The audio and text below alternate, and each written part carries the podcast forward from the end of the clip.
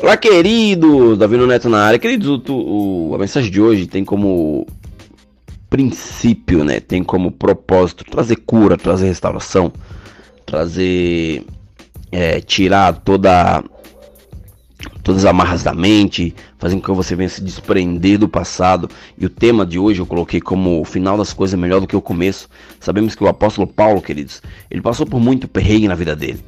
Né? E mais da metade do Novo Testamento foi escrito por ele. Né? Podemos apresentar e aprender é, é, muito com a vida do apóstolo Paulo. Né? Sabemos que ele não abandonou as situações difíceis, mas permaneceu sendo treinado por Deus. E como é, queridos, que esse homem, né, que esse cara conseguiu suportar tantos momentos difíceis, é, é, conseguiu suportar tanta coisa na sua caminhada? Ou seja, podemos achar que temos dias difíceis. Eu e você nós temos dias difíceis. Mas veja, queridos, a história de Paulo, né? Em Filipenses 3, versículo 13 e 14 diz assim: "Irmãos, quanto a mim não julgo havê-lo alcançado, mas uma coisa faço, esquecendo-me das coisas que para trás ficam e avançando para as que está diante de mim, prossigo para o alvo, para o prêmio da soberana vocação de Deus em Cristo Jesus. Né? Ou seja, queridos, eu falo para você, não chore pelo leite derramado, não se faça de vítima. Muitas vezes nossos é, é, começos são difíceis e todo começo vai ser difícil. Todo começo vai ser difícil. Não existe ninguém que começa sempre vencendo. Não existe ninguém que começa lá do alto.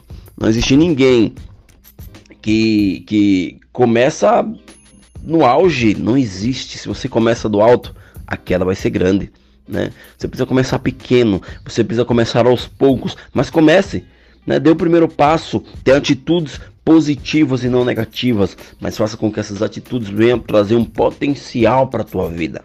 O apóstolo Paulo, queridos, ele não começou muito bem, né? Porque ele era, ele perseguia os cristãos, mas em um, um, em um momento da vida dele, né, na estrada de Damasco, quando ele perseguia os cristãos, ele foi é surpreendido por uma, por uma luz, né? foi surpreendido por algo sobrenatural, né? pela luz de Jesus. E quando ele caiu, né, ele ficou cego. É, eu acredito que vocês conheçam essa história, mas saiba que, o que é melhor o fim das coisas do que o seu início. O início sempre vai ser é, é, desafiador para todos nós. Desafiador para todos nós. Mas saiba que Deus ele te dá um escape. Deus ele vai te dar algo sobrenatural para que você venha vivenciar cada minuto da tua vida. Né? E quantas pessoas que estão chorando pelo passado? Quantas pessoas estão chorando pelas dificuldades que viveram e que ainda estão vivendo, né? E se esqueceram de olhar para aquilo que Deus está dando hoje. Não esqueça do hoje, porque Deus está te dando coisas hoje. Hoje, no momento que você acordou e abriu o olho e respirou, Deus ele te deu mais um dia de vida. Então é mais uma vitória para você. As pessoas se esquecem de mirar a glória do futuro, né? E, e, e começam a mirar para a parte de baixo, ou seja, para o abismo.